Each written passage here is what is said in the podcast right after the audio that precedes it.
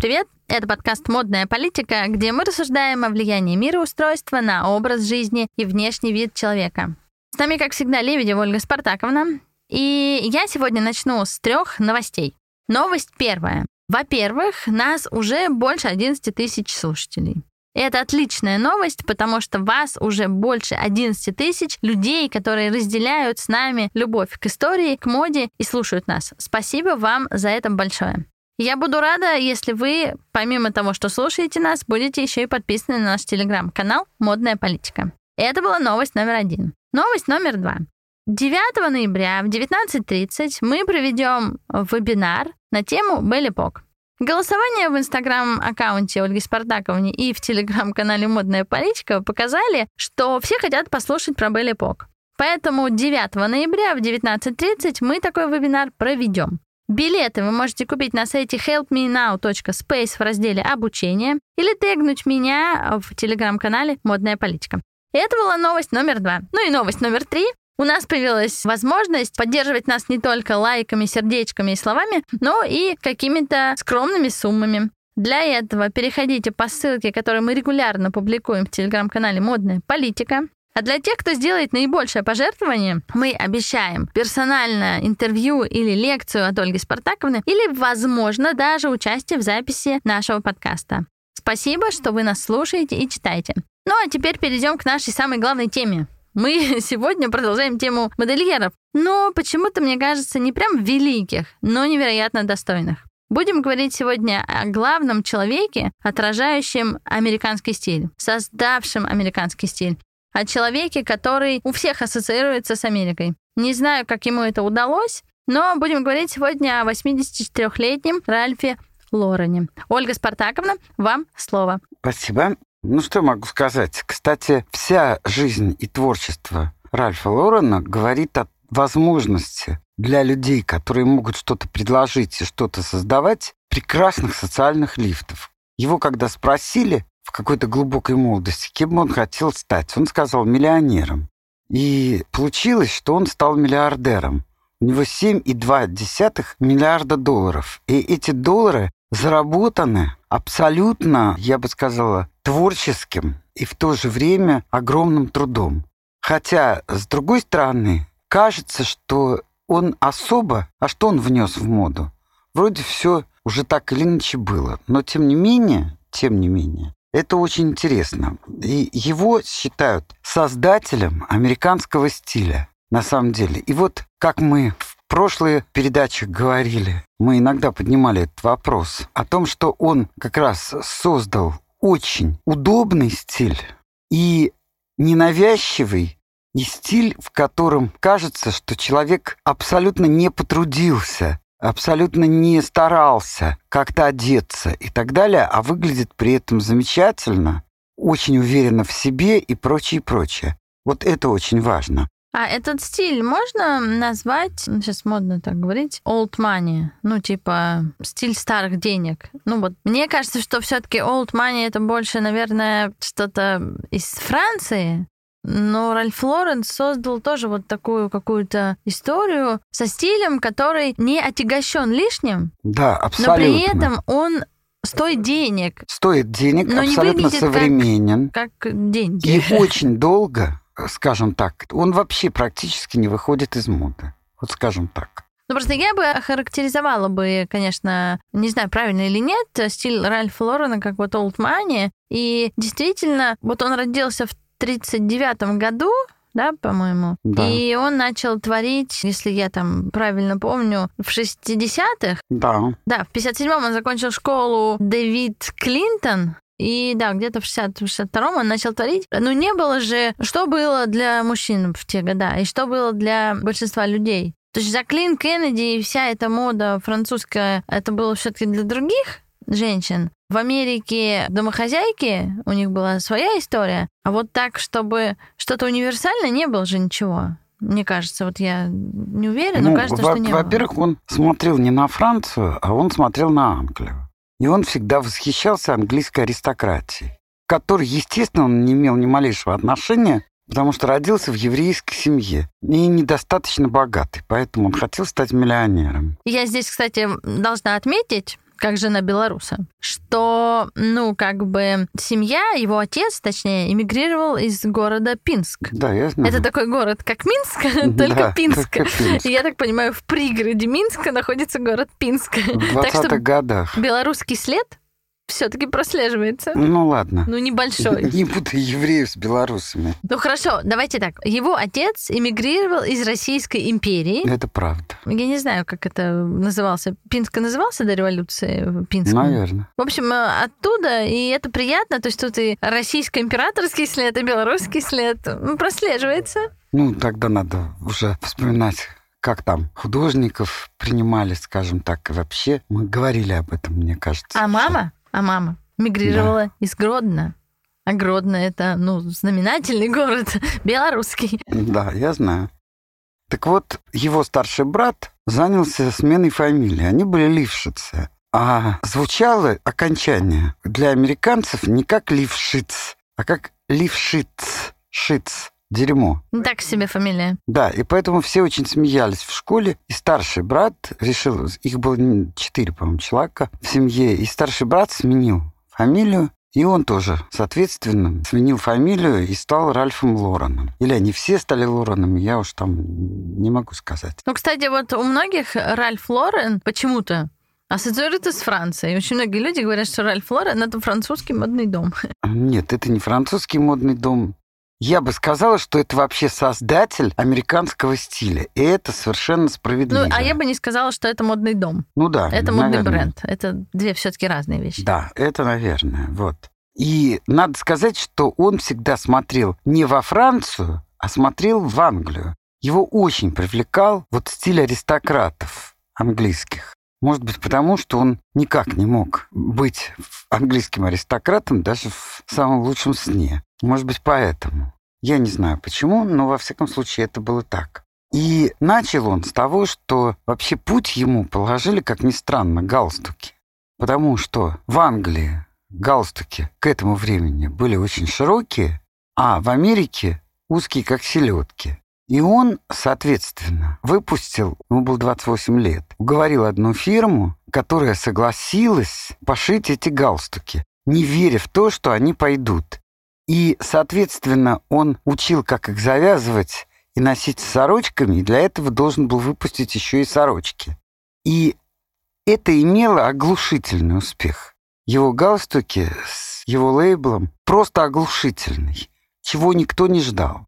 Практически это была его первая очень серьезная победа. Ну, кстати, вот э, многие известные модельеры на стыке 19-20 века начинали со шляпок. Да, в 20 ну веке, ну, да, казалось Шанель, бы... например. Ну, конечно. Я намекала да, на нее.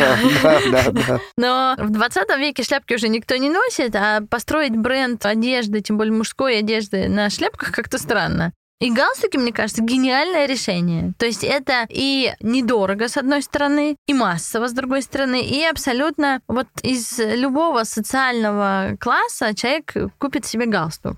Кстати, благодаря этим галстукам бренд получил свое название Ральф Лорен, потому да. что раньше он назывался Polo Fashion. Мне кажется, что Polo Fashion не так благозвучно, как Ральф Лорен. Ну, надо сказать, что он вообще был проходником. Ну вот он же взял Пола у того, кто придумал Пола, ввел 24 цвета, тот подал в суд, и он все-таки выиграл. А, подал в суд сам э, Ральф Лорен на кого-то еще. Вот. И проиграл этот суд потому что второму пола разрешили называться так, как они назывались. Ну, конечно, Ольга Спартаковна говорит о Рене Лакост. Да, конечно. Конечно, ну, скажем так, позднее между этими брендами, это уже будет 80-е, да. развяжется, ну, скажем так, война. Настоящая война, которую почему-то выиграет Ральф Лорен.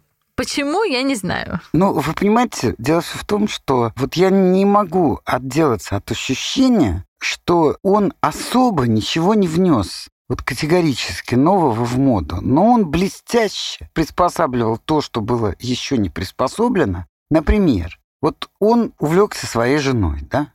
Она была маленькая и худенькая, а он хотел, чтобы она носила мужской пиджак.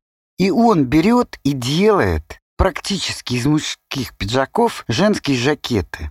И это вызывает дикий восторг.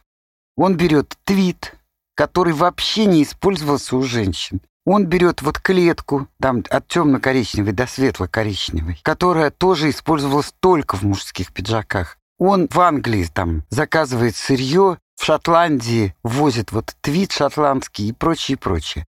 И он побеждает. И причем он даже учит шести способам, как носить вот эти мужские, переделанные в женские жакеты, как носить, чтобы шесть дней подряд быть разным.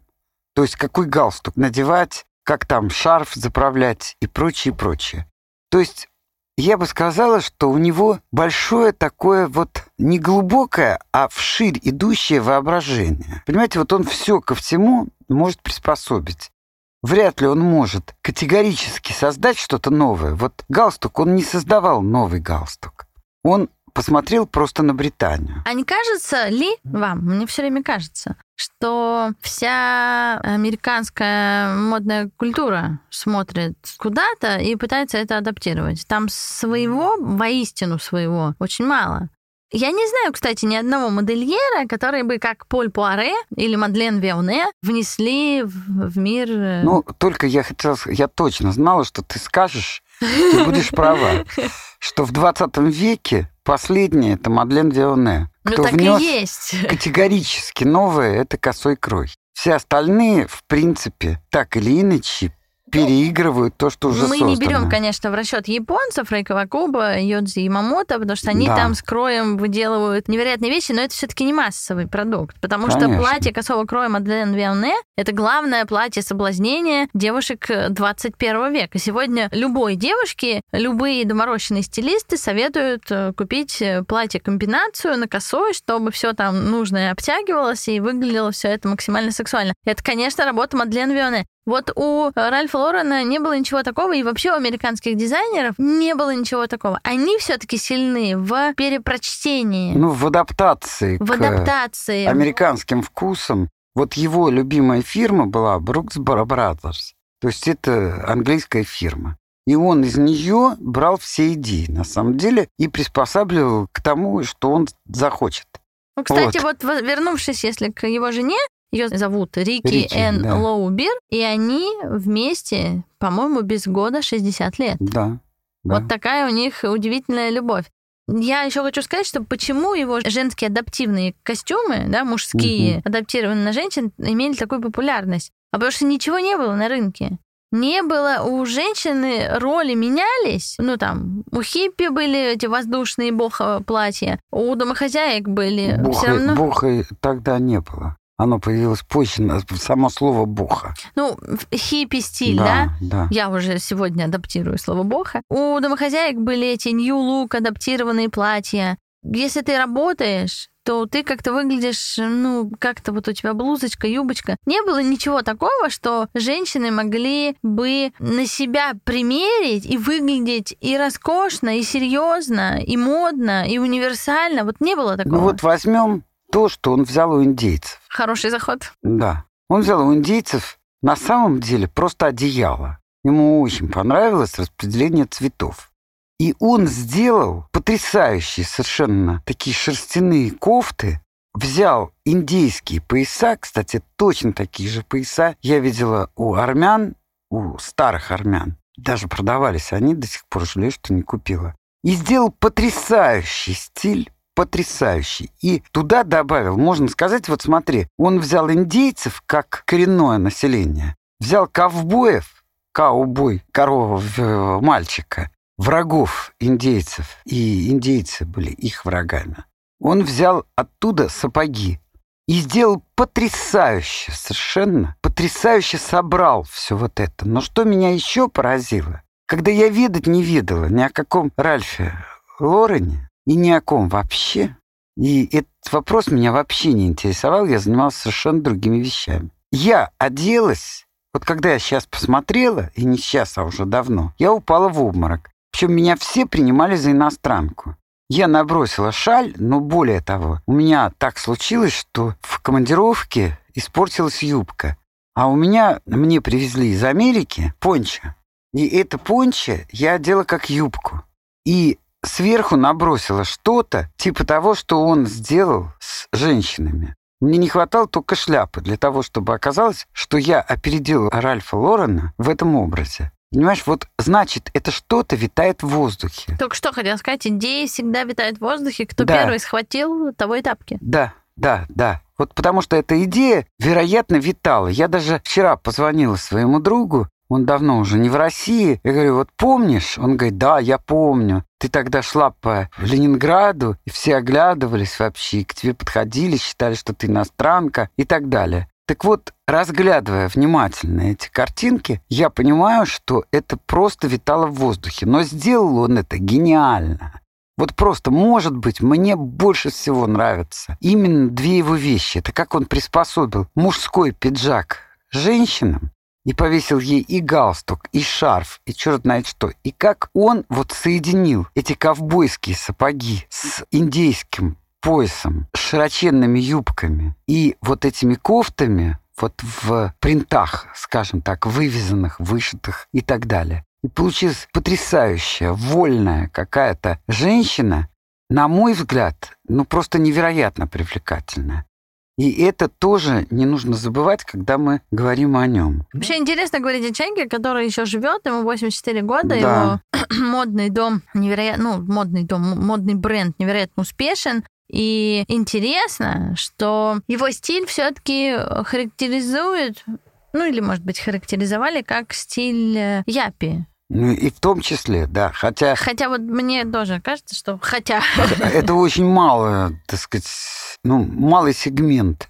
Он гораздо шире, чем Япи. Мне вообще эти Япи не нравятся. Ну, это другой вопрос. Просто мне кажется, что... Почему я начала с old money? Old money — это более всеобъемлющее, более унисекс понятие. Потому что вот япи — это все таки такие молодые бизнесмены. Мне кажется, что это очень сужает. Да, Хотя можно сказать, его- противоположность хиппи. Думаете? Ну, конечно. Хотя его вот э, по каким-то исследованиям ставят в один ряд с, ну, там, есть исследования, да, топ-5 брендов для молодых бизнесменов, и туда, конечно, попадает э, и Ральф Лорен, и Хьюго Босс, Кельвин Кляйн, Барбари, и Джордж Армани. Да-да-да. Хотя мне кажется, что, например, Кельвин Кляйн в этом списке не должен присутствовать. Это не все-таки где Ральф Лорен, где Босс и где Джорджо Армани. И, ну, то есть это не связанные вещи, но почему-то в исследовании их равняют вот Ну, вместе. в одном из. Ну, в одном из исследований, да.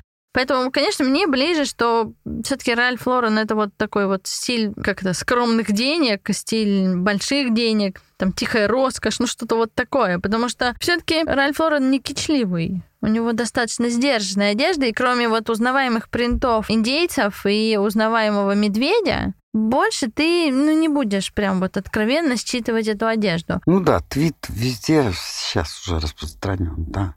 Ну вот смотри, он всегда восхищался Фредом Астером.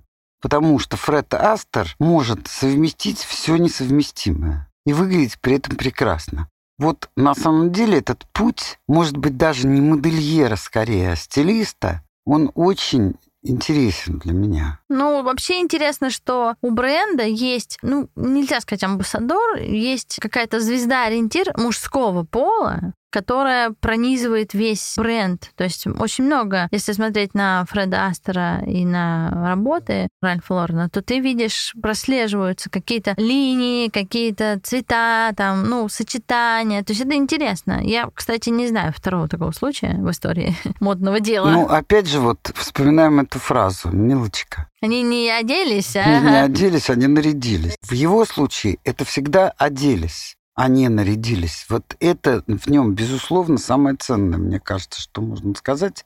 Но я хочу сказать, что он еще, конечно, смотри, он шил платье для Гвинет Пелтроу, когда она получала Оскар. Оскара. Знаменитое розовое, платье. в пол, да. Он шил Кейт Уинслет. И прославились, говорят, Мишель Обама в черном платье. Причем это Мелания Трамп. Она вот тоже эта шла. фраза Ольги Спартаковны, это Мелания Трамп, сразу понятно, как она думает, да, об этой Мелании Трамп. Ну, я думаю так, как мне кажется. Думает Ну, большинство. это- Нет, это, я никогда не думаю как большинство. Я думаю, как я. Так что не могу с тобой согласиться. Я не знаю, что думает большинство. Я просто хочу сказать о том, что он очень умел, одев этих людей, себя же отрекламировать. Понимаете, вот, допустим, эта самая баба Хиллари Клинтон, которая уже не как первая леди, а где-то она там, я не помню. В попытках стать первым президентом. Да, да, да, да. Она была одета в его костюм. Меланья шла в его платье. И он, в принципе, причем от Меланьи отказались все. И отказались не потому, что она некрасивая, она красивая женщина, а потому что все были против Трампа. Ну, и тут- все модельеры отказались ее одевать. А он промолчал и одел. Но тут сразу возникает То есть другой проходняк вопрос. такой. Ну, А кто еще может одеть первую леди Америки? Учитывая, что мы знаем, что есть протокол, и модельер, дизайнер, модный дом, модный бренд должен быть ну, а, американским. Том Форд Ну, отказался. Том Форд это слишком высокая мода для таких задач. Там слишком высокая, здесь слишком низкая, знаешь, тебя не разберешь. Нет, ну серьезно, ну жена президента, одетая в самый сексуальный бренд мира, в Тома Форда, ну я не знаю. Особенно учитывая, какое прошлое у Мелании Трамп. Можно ее было голую так вот натянуть в эти красивые наряды Тома Ну. Форда, и что бы сказали избиратели? Как Фриду. А Как- избиратели сказали бы, нет, мы не будем ее судить строго. Ну, конечно. Она такая красивая. Я думаю, что просто у Ральфа Лорена удивительная квинтэссенция. Во-первых, э, чувство времени, чувство места. Он очень проникся американской культурой. Да, это Потому правда. что вот этнические индийские мотивы, они не только красивые, но это же национальное достояние Америки. Так же, как и ковбои. Ну, ковбои, само собой. Да. И у него вот эта квинтэссенция, то есть он, несмотря на свое еврейско-белорусское, русско-белорусское происхождение, не знаю, как правильно сказать, несмотря на то, что он настоящий иммигрант, он проникся культурой Америки, и он ее двигает. И, конечно, в этом смысле, я думаю, что он в, ну, если не топ-1, то топ-3 американских дизайнеров мира, где как бы его неоспоримое а, американство, оно считывается с каждой его вещи. Он, кстати, получил приз Американского музея народного искусства.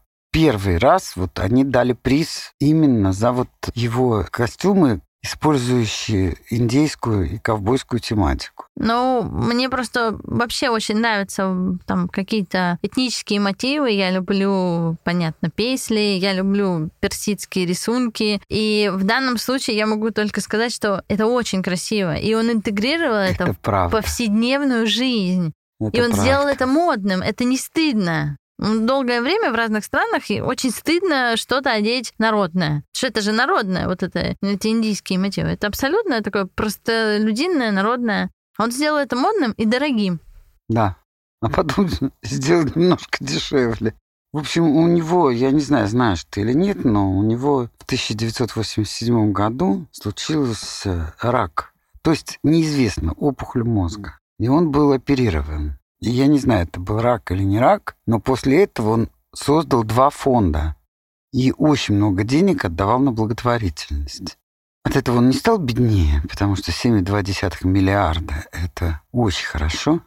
Просто очень хорошо. Если вы, Но, кстати, не менее. захотите посмотреть, ну, так сказать, антологию, ну или там идеальный пример стиля Ральфа Лорена, то я рекомендую вам посмотреть доисторический фильм 77 года. Он почти ровесник моей мамы. Моего любимого Вуди Аллена называется «Энни Холлс», Дайан Киттон в главной роли, где, в общем, ну, несмотря на то, что он не был художником по костюмам этого фильма, Ну, я знаю, практически он. Они практически... там поругались. э, все его э, наряды, э, работы знаю. там присутствуют. Посмотрите, это как минимум очень красивая Она же картинка. взяла Оскара, но в итоге его обвинила, я так и не поняла, в чем. В чем ты его обвинила? Ну, Она сама знаем. его пригласила. Знаем эти истории. Так, э, Живанши не дали Оскара, потому что он делал, а там написали Эдит Хейт. Мы это знаем. Это какие-то вечные голливудские куларные войны. Да.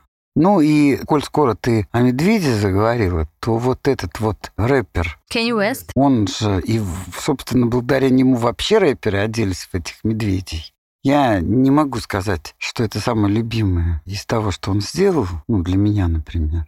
Мне кажется, вообще весьма странным ходить с Мишкой в возрасте больше, чем 5 лет или 6. Ну, здесь я могу вам парировать, потому что мой муж был влюблен в этого Мишку, правда, в поло с Мишкой. Там Мишка Мгм. сильно скромнее, чем на свитере. Он такой маленький, А, не, ну, очень, ма- не очень заметный. Но мы Конечно. гонялись э, по всей Италии за этим поло, ну, потому что мой муж хотел именно поло с Мишкой. Вот насчет свитера с Мишкой, где Мишка, конечно, необъятных размеров, я бы скорее с вами согласилась. Но Я не могу и не перестану повторять, что на мишке флаг Америки.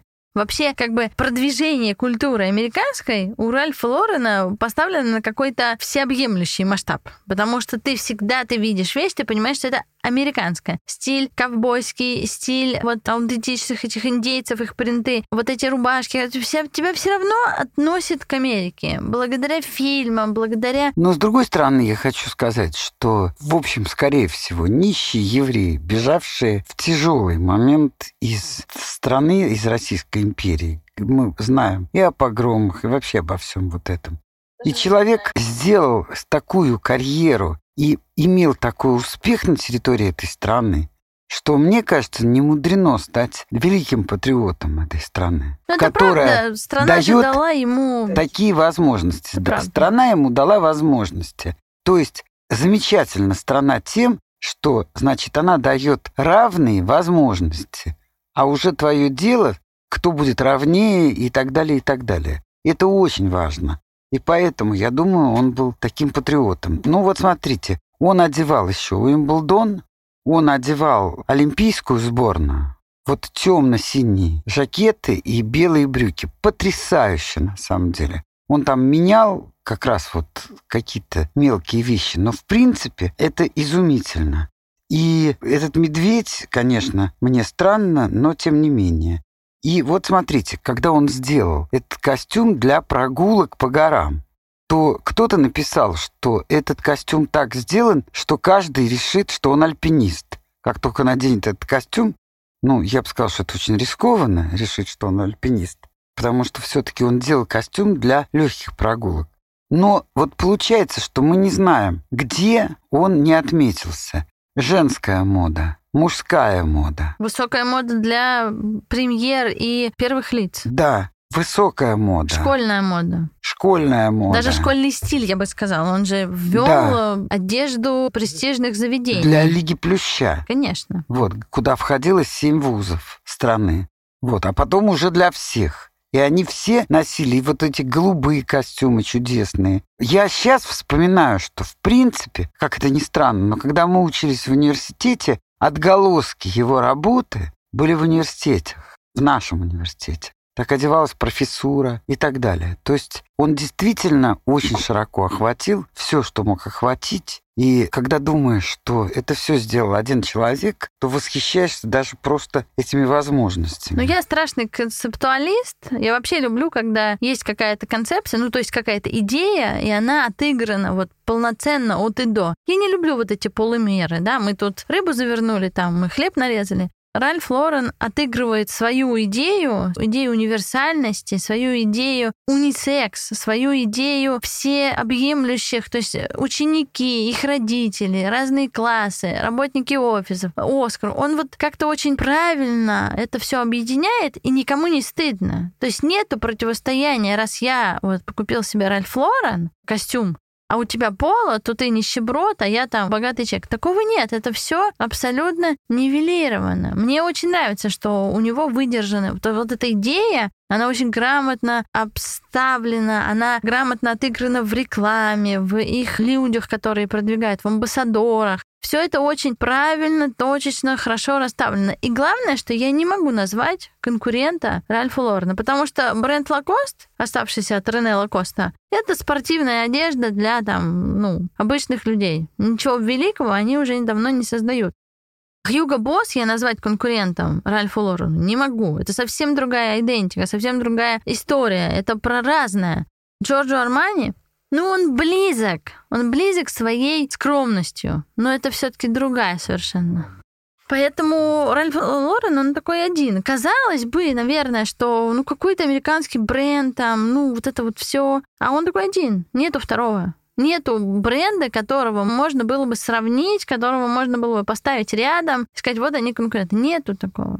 Кальвин Кляйн это совсем другое. Ну, конечно. То есть как бы удивительно, что Ральф Лорен сам создал себе нишу, сам ее занял, и никто там не появился. Я думаю, что Ральф Лорен вот тут там 100 лет, 150, он так и будет. Ну, у него вообще-то говорят, давай так скажем, что его творение вне времени. Вот на них можно учить студентов, как надо одевать, чтобы человек никогда не выглядел чересчур модно, но и никогда не выглядел как человек, отставший Как от своего времени. Да. Вот, так сказать, это идеально. Да, но есть же проблема, Вещь. что ну, я часто это слышу от разных людей, что вот одеваясь э, в такие бренды, в подобный стиль, тебя невозможно рассмотреть. Почему-то у людей есть э, такое расхожее мнение, что чтобы тебя заметили, ты должен там, я не знаю, дом сделать, вот как вам в детстве сделали в парикмахерской, да, там на голове. Что-то вот вопиющее. И мне кажется, что это гораздо больше, чем просто одежда, потому что люди забывают, что им надо быть личностью. У нас с тобой только я хотел сказать, что, вероятно, это люди, у которых отсутствует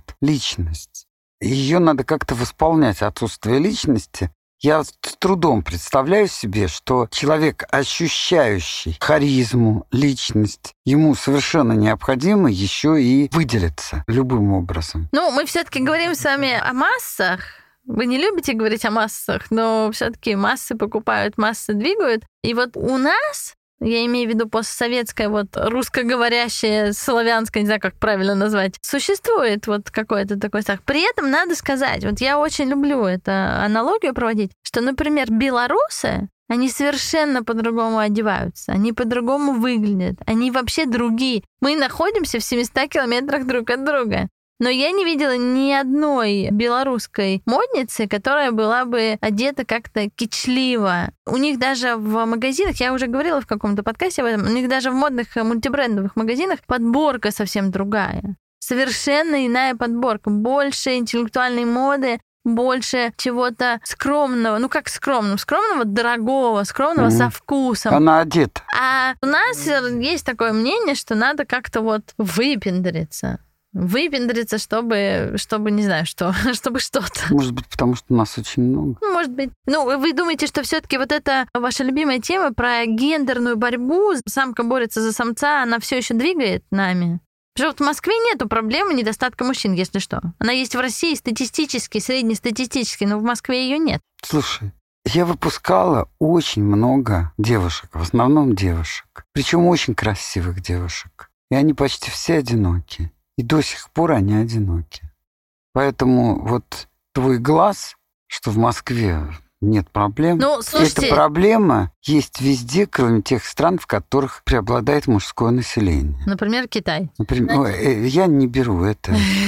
Давайте так, хорошо. Справедливое Например, в высказывание. Австралии. Справедливое высказывание. Я своего мужа из другой страны раздобыла. Да, справедливое высказывание. Но ты же его не раздобывала, не надо Ну, такое я слово. шучу, конечно, не раздобывала, но муж у меня совершенно не из этой местности. Но это лайфхак, кстати, съездить в Китай, в Беларусь. Там можно подыскать себе интересные партии. Я не знаю, почему девушки Ну, когда у тебя созреет эта мысль, ты откроешь бюро.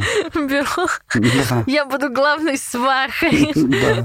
Исторически подкованный, кстати, свахой. Ладно, я предлагаю потихонечку заканчивать этот выпуск. Э, Ральф Лорен действительно оставил невероятное наследие. Мы в нашем телеграм-канале «Модная политика», на который я вас призываю подписываться, будем показывать его работы. Я, конечно, если бы меня спросили топ-3 э, его работ, то, конечно, на первом месте я бы поставила этнику. Эти свитера Я с тоже. индийскими мотивами, Я это б прям... Сейчас такая погода еще отвратительная. Я бы сейчас завернулась в один из них. Вот мне, конечно, безумно нравятся женские костюмы, потому что те модели, которые ты видишь в рекламе, э, на фотоснимках э, разных звезд, ну как-то они у тебя вызывают не оторопь от роскоши, не там какое-то недоумение от излишней роскоши, а уместность. Ты видишь, тебе кажется, что это прям идеально. Это вот к месту, ко времени, вот прям идеально. Ну и на третье место я бы, наверное, вот здесь у меня прям борьба, но я бы, наверное, все-таки поставила его олимпийские наряды, потому что он все еще до сих пор одевает олимпийскую американскую сборную.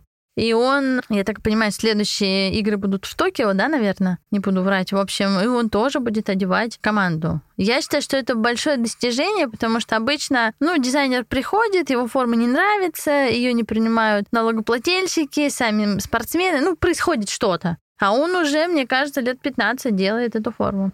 У вас вот какой вот рейтинг? С первым местом мы с вами сошлись. Да, без сомнения. Ну, второй, я бы сказала, что мне нравятся очень женские жакеты, вот, которые преобразованы.